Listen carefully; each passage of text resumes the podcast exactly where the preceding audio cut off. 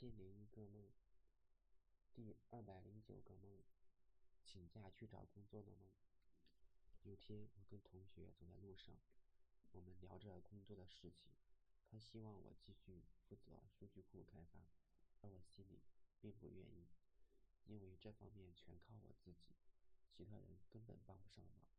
而且，我知道老板不会给我涨工资了，他喜欢听话、愿意加班的员工。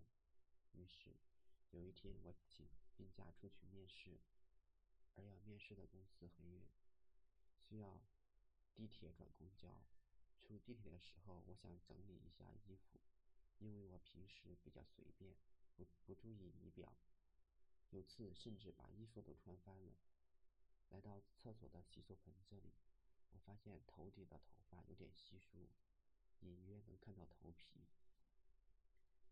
于是手指岔开，像梳子一样梳头发，希望能盖住稀疏的地方，但是发现无济于事，反而头发更稀疏了，白色的头皮清晰可见。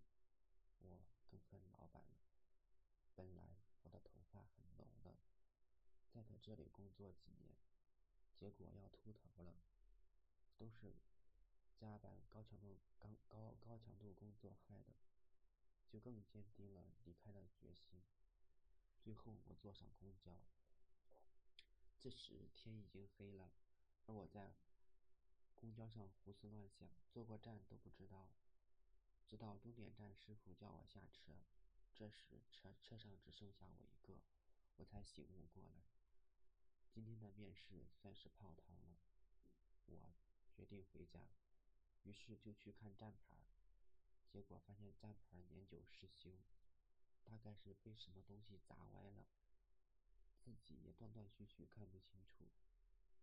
后来我过马路去对面看站牌，结果发现终点站的前几站是中软国际幼儿园。